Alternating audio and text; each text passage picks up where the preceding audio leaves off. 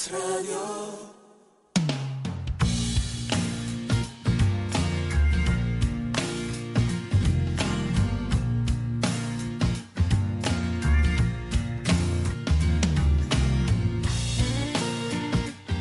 Pues con máxima puntualidad a las 11 de la mañana llega aquí a Tiempo de Alicios, como lo hace cada sábado nuestro psicólogo de, de, cabecera, José Rivero, psicólogo general sanitario y también experto en psicología positiva. ¿Qué tal? Muy buenos días.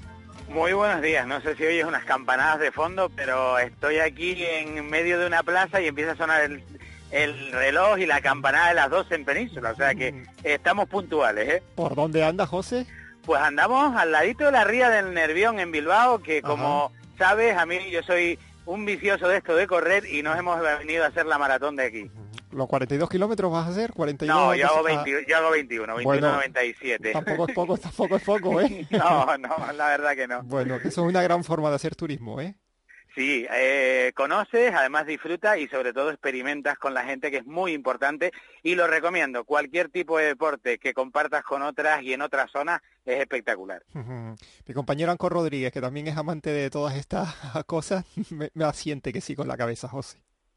Sin duda, sin duda. Mira, el poder experimentar eh, eh, situaciones de disfrute donde uno conecta no solo contigo mismo a través del deporte, sino también compartes experiencias con otras culturas en otras zonas, donde conoces otras formas de vivir. Y a veces, como digo yo, eh, pues de alguna manera es eso que vas metiendo en tu saco de experiencias vitales, porque al final, mira, eh, eh, el dinero la están bien, pero son cosas que no te vas a llevar, te Claro. llevas esas experiencias. Bueno, me encantaría seguir preguntándote sobre, sobre este asunto, pero, pero no va a poder ser. Ya se lo comentaré a Mercedes para dejarlo para, para otro próximo sábado, como siempre a las 11 de la mañana. Bueno, José, yo hoy tenía previsto, ya te lo, Sí. te lo he comentado, de hablar de, de la imagen que tenemos de, de nosotros mismos, porque no sé si eso significa también hablar del, del término denominado auto, autoconcepto. Sí, el autoconcepto, eh, como bien vienes planteando, a lo largo del- de la temporada nos hemos planteado, pues, eh, potenciar un proceso y un desarrollo de un proceso de crecimiento personal. Y hoy, concretamente, pues seguimos ahondando en la fase de conocernos a nosotros mismos. Y como bien planteas, el autoconcepto, es decir, esa imagen, pues, que nos vamos creando sobre nosotros mismos, esa imagen que normalmente trata de un conjunto de ideas, ojo, porque a veces pens- pensamos que es algo que es eh, que viene marcado por las no, es un conjunto de ideas que tenemos nosotros y que creemos nosotros que nos definen y sobre todo a nivel eh, tanto a nivel consciente como a nivel inconsciente, es decir, estamos hablando de esa cantidad infinita de vivencias, de experiencias y de conceptos que van a definir esa imagen personal que tenemos nosotros y nosotros, es decir, cada idea que podemos tener de cómo somos, cada idea que podemos tener de cómo funcionamos. Por ejemplo, podemos tener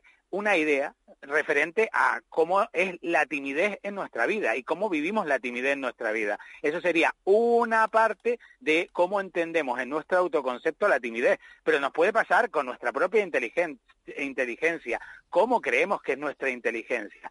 Es una cosa también muy importante, Javi, es que no es la parte valorativa de la imagen personal, que eso lo denominamos autoestima, que hablaremos otra semana de la autoestima. Estamos hablando concretamente de el concepto, de la idea que tenemos nosotros y nosotras de nosotros mismos, es decir, puede ser positiva o negativa, más bien es neutra, es esa imagen que nos define, aquello que digo, bueno, yo soy de esta manera y con respecto al amor funciono de esta manera. Porque es diferente autoconcepto y autoestima. sin duda alguna. Estaríamos hablando de dos conceptos complementarios. Lo que pasa es que el, el- lo que lo que estamos hablando y lo que potenciamos con la autoestima es ese concepto de valoración. Es decir, nosotros sacamos una idea de cómo nos valoramos con respecto a diferentes situaciones. Es decir, lo primero que nos planteamos es cómo nos describimos con respecto a cómo pensamos que somos y nos valoramos con respecto a determinadas situaciones. Por ejemplo, yo creo que para mí ser tímido es malo y disminuye mi valor personal. Ahí estaríamos hablando de autoestima. Antes, si te das cuenta, hablábamos de cómo definíamos la timidez en nosotros. El- mm, ¿Podemos cambiar la imagen que tenemos de nosotros? Mira, la autoestima es un elemento relativamente estable. Estamos hablando de que normalmente encontramos una serie de pautas y características que evidentemente son definitorias de cada persona. Seguramente, eh, pues hablabas de, los compañeros, hablabas de Ancor, hablabas, y seguramente tú tienes una serie de pautas y Ancor de ti y, y demás que son relativamente estables en diferentes situaciones. ¿Por qué? Porque ya empiezas a conocerte y otra cosa, porque los años nos hacen que nosotros vamos, vayamos cambiando. También es verdad, y vayamos asentando una forma de ser. También es verdad que ese autoconcepto no es invariable, es decir, no es un muro rígido que no podamos tener, es decir, es relativamente estable, pero va cambiando. Es verdad que a través y a partir de los años, como todo, con la experiencia, nos hacemos un poquito, eh, cuesta más quitar o cambiar ciertas formas de comportarnos y ciertas ideas que tenemos sobre nosotros y nosotras mismas. ¿Por qué? Porque los vamos haciendo más estables. Pero eso no significa, hay de aquellos que dicen, ah, es que yo soy así, que no se pueda cambiar. Se puede cambiar porque, sin lugar a dudas, ese concepto estático lo vamos definiendo nosotros mismos en función de cómo vamos variando con las experiencias vitales. Ojo, si una persona tiene un, una forma de definirse muy marcada, tendrá que hacer cosas en su vida repetidamente para que vayan adaptándose a esa nueva situación y así poder cambiar. ¿Por qué hay tanta gente que suele tener una imagen negativa de sí mismo? Pues mira, eh, la imagen negativa viene marcada por esa eh, sensación que tenemos de valoración, de desvaloración personal. Fundamentalmente porque de alguna forma nosotros pensamos que, eh, bueno, eh, fundamentalmente a la hora de valorarnos con respecto a las otras personas, entendemos que no llegamos, que no cumplimos, nos exigimos, el nivel de autoexigencia es muy alto, el nivel de expectativas personal también es muy alto. Cuando yo espero mucho de las cosas, cuando creo que debería de llegar y entiendo que no consigo esas metas y sobre todo, ojo, la cultura también tiene mucho que ver a la hora de cómo definimos los éxitos y los fracasos, porque eh, nuestra cultura es muy de marcar el fracaso como un error y como un fallo, en vez de como esa oportunidad de aprender que le damos o que deberíamos de darnos a nuestros hijos e hijas y a nosotros y a nosotras mismas. Pero ¿crees que es difícil eh, cuando uno tiene unas ciertas expectativas de vida y no las cumple eh, rebobinarlo todo, resetearlo todo y no caer en una imagen negativa? Mira, lo primero que tendríamos que hacer es intentar saber qué imagen tenemos de nosotros y de nosotras. Por lo tanto, sería importante pues hacer una especie de eje cronológico de nuestra vida y plantearnos eh, una línea divisoria donde la parte alta pusiera todas aquellas cosas positivas que me valoran y todas aquellas experiencias que me han sumado, pero también en la parte baja todas aquellas experiencias que yo todavía sigo marcando como negativas. Y a partir de ahí ver cómo puedo trasladar esas experiencias que yo tengo como negativas en oportunidad de aprendizaje. Porque seguramente nos daremos cuenta que a veces diremos, mira, tuve un fracaso en una relación y lo llevo, me lleva pesando un montón de tiempo. Dale vuelta, genera un giro, planteate que, qué has aprendido de esa situación. Pues mira, he aprendido a que pues debo ser una persona más amigable o eh, tengo que tener cuidado con estas situaciones. Son todas esas opciones, si soy capaz de reinterpretarlas como oportunidades de aprendizaje, si soy capaz de sacar lo positivo de esas situaciones. Ojo, no significa evitar el dolor en el momento de que estás pasando una situación complicada, pues por ejemplo una pérdida o por ejemplo una situación dura, no estamos hablando de evitar el sufrimiento, que hay personas que parece que te dicen que solo pienses en positivo, que eso es lo importante. No, el dolor es parte de nuestra vida, el sufrimiento es parte de nuestra vida, pero un tiempo. A partir de ahí, guardar esa situación de luto que se llama, eh, esa situación pues de adaptarnos a las nuevas medidas y a partir de ahí crecer con la nueva situación y con el nuevo yo ojo, con el nuevo autoconcepto que he creado después de una situación complicada. Mm. ¿Y hay diferencia entre el autoconcepto y la autoestima?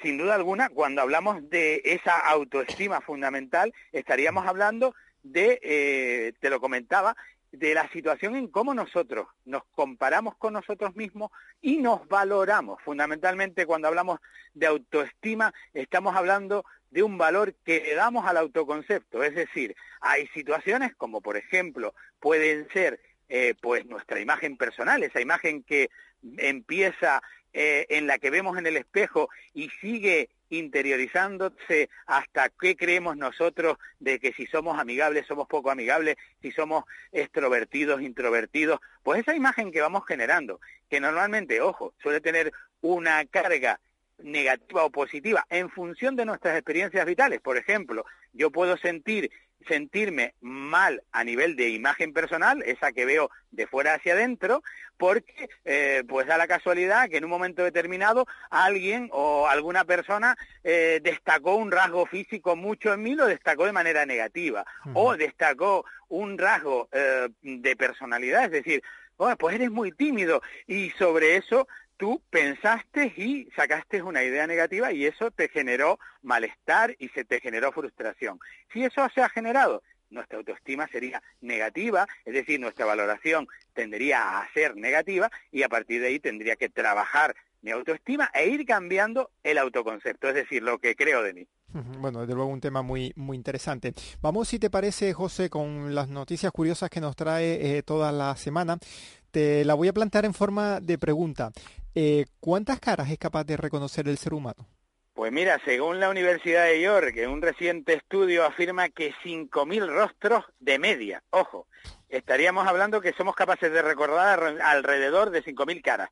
Eh, bueno, el estudio lo realizaron con 25 estudiantes y lo que plantearon es que eh, se ponían a pensar en caras que reconocían ellos y a mirar caras que reconocían. Mira, y ellos se dieron cuenta que hay una gran diferencia fundamentalmente en capacidad de definir caras. Es decir, hay personas que recuerdan muchas caras y personas que recuerdan pocas caras. Es decir, eh, pues las que recuerdan pocas caras recordarían alrededor de mil caras. Ojo, que no estamos hablando de pocas caras, ¿eh? Estamos hablando de mil caras. Pero las super recordadoras, por llamarlo así, o reconocedoras, recordarían hasta diez mil caras. Estamos hablando de una barbaridad de personas que, somos capaces de recordar a través de la cara. ¿Qué pasa? Que también ellos plantean que mm, cuando nosotros reconocemos una cara no la tenemos por qué asociar a un nombre. Y eso a mí me salva porque yo soy para los nombres muy malos pero reconozco mucho las caras. Claro es el típico me suena la cara pero no no sé cómo te llamas ni de, qué, te conozco sí de qué te conozco. No eh, y no la, peor situación y no sé si alguien se la ha dado es cuando te encuentras con alguien que habla tú prácticamente te conoces de toda la vida y tú dices, la cara me suena un montón, pero no sé de qué. Entonces, esas situaciones se dan fundamentalmente porque tenemos esa capacidad de recordar las caras porque es un elemento de relación importante y porque nos genera cierta, por así decirlo, seguridad de un entorno conocido. Y eso nos genera tranquilidad. ¿Y este estudio podría, podría tener aplicaciones en la vida real? Pues sí, ese estudio, pues mira, estaríamos hablando de que se puede, los, programas de reconocimiento facial, fundamentalmente, pues a la hora de eh, identificar rostros familiares en, diferentes trastornos, sobre todo con los conceptos, con elementos como eh, pues las demencias y demás, y eh, fundamentalmente pues también esa capacidad de entrenar la capacidad de reconocer claras, de caras, perdón, con otros aspectos, es decir, aprovechar esa capacidad y trasladarla a, por ejemplo, reconocimiento de nombres, reconocimiento de personas, es decir, darle un potencial a nuestra memoria a través de una potencialidad y de una capacidad que tenemos que lo que plantea Javi es la capacidad o la tranquilidad de movernos en un entorno conocido porque reconocemos caras. Y lo que comenta me llama la atención que mm, podemos, digamos, de alguna manera entrenarnos para conocer caras para, o para recordarlas. Sí, podemos entrenarnos porque toda capacidad, eh, cuando hablamos de capacidad, normalmente hablamos de eh, algo que viene eh, biológicamente, es decir, tenemos esa potencialidad porque los genes, la biología y la propia cultura donde nos movemos potencian el reconocimiento de caras como algo fundamental. Date cuenta que principalmente las relaciones sociales, la comunicación de las personas, un elemento fundamental es la cara. Ojo, ahí las redes sociales. Eh, ¿Por qué? Porque nuestra cara viene preparada con 48 músculos diferentes que movemos para sacar lo que llamamos expresiones faciales. Y las expresiones faciales son fundamentales a la hora de conocer el estado de ánimo, a la hora, claro, Imagínate el potencial que tiene el reconocer un rostro a la hora de que ese rostro te genere tranquilidad, no te genere tranquilidad, y ahí, bueno, si lo sumamos, Javi, a la capacidad de las primeras impresiones, es decir, a lo mm. que nos genera ese rostro que reconocemos y la idea o la primera impresión, que ojo, normalmente es muy económica, es decir, y, normalmente no es real o sí es real, pero que esa imagen que nos eh, que nos plantea o esa idea de esta persona me cae bien o me cae mal, aunque a veces no es del todo cierta, lo que me permite es categorizar el mundo entre eh, con esta persona puedo tener tranquilidad y con esta no, o con, es decir, un poco mm. esa capacidad de supervivencia que llevamos eh, en los genes y que nos permiten de alguna manera entender que tenemos que vivir en comunidad y que esa comunidad yo tengo que diferenciar aquello que me puede causar preocupación de aquello que no. Claro, bueno, la, verdad es que mm, suele ser mm, algo bastante importante, ¿no? Porque al conocer una persona, pues, o te cae bien o te cae mal, y quizás es, mm, mirándole a la cara simplemente. Fundamentalmente con rasgos. Mira, en las primeras impresiones tienen mucho que ver, pues, incluso nuestras experiencias previas. Por ejemplo, a veces un rasgo, una determinada forma física, un olor, pues, que, que, que, estuvo presente en un momento determinado y que yo tuve una experiencia negativa. A veces simplemente un gesto, un gesto que hacía un amigo o una expareja o un familiar con el que no me llevaba bien, pues a veces esas situaciones hacen que una persona me caiga, no me caiga del todo bien, es decir, salga, saque una primera expresión, impresión negativa, porque me recuerda fundamentalmente a ese gesto, a esa cara, a esa expresión facial o a esa situación que no me era grata y que claro, como mi memoria recuerda que eso no era grato, lo lanza en la primera impresión y bueno, por eso decimos, ay, después de conocerte, qué, cómo has cambiado la idea que tenía y qué buena persona era. Claro, fundamental. Bueno, pues eh, José Rivero, psicólogo general sanitario y experto en psicología positiva, que tengas mucha suerte, si no me equivoco, a partir de esta tarde, por lo que... Y a las 7 de la tarde empezamos y sobre todo disfrutar de qué es lo que se trata, pues, máximamente. ¿Y a qué hora tienes previsto llegar a meta? ¿A las 8 pues, y 20, 8 y sale bien, un poquito más, 8 y 20 por ahí más o menos. Bueno, bueno, tú estás... Esas son palabras mayores, ¿eh? Sí, sí, sí, sí, por ahí espero, espero, espero. Oye, ¿y un psicólogo le viene bien su profesión para pasar los momentos de cierta debilidad mental que suele tener este tipo de competiciones? Sí, mira, bueno, yo creo que todas las personas, hay, un, hay elementos como son incluso elementos como la sofrología o incluso, por ejemplo, lo que hablamos del mindfulness, la atención plena, que si lo integras a tu manera de correr, el estar presente, el entender que cada zancada que das es única y repetible y que ahí va todo el momento de tu carrera, pues hace que el sufrimiento pase a un segundo plano cuando ya empiezas a tener esa situación de sufrimiento que empieza a ser a partir del kilómetro 15 por ahí, pues empiezas a tener esa situación. En los maratonianos, pues claro, cuando estamos hablando de kilómetros treinta y tantos, ya empieza a haber mucho sufrimiento. Entonces, si eres capaz de gestionar, y sobre todo además los corredores te lo dicen mucho, que normalmente es la cabeza lo que te permite mm. llegar, lo que te permite optimizar. Pues si eres eso, capaz de sentir que cada pisada, esa pisada que estás dando, es donde va toda tu fuerza, y la siguiente todavía no existe, pues entonces eres capaz de abstraerte y bueno, la capacidad que tienes de vivir ese momento presente, pues de alguna forma te permite eh, trasladar el, el, el, dolor a otros a otros momentos. Bueno, es fácil decirlo, pero no, no hacerlo. No, hay, que entrenar mucho. ¿eh? Sí, desde luego. Bueno, José Rivero, desde Bilbao, como siempre, como cada sábado, gracias por atendernos y que te vaya todo muy bien esta tarde, ¿de acuerdo? Igual que muchas gracias. Hasta luego. un abrazo. Tiempo de Alicios. Javier Granados.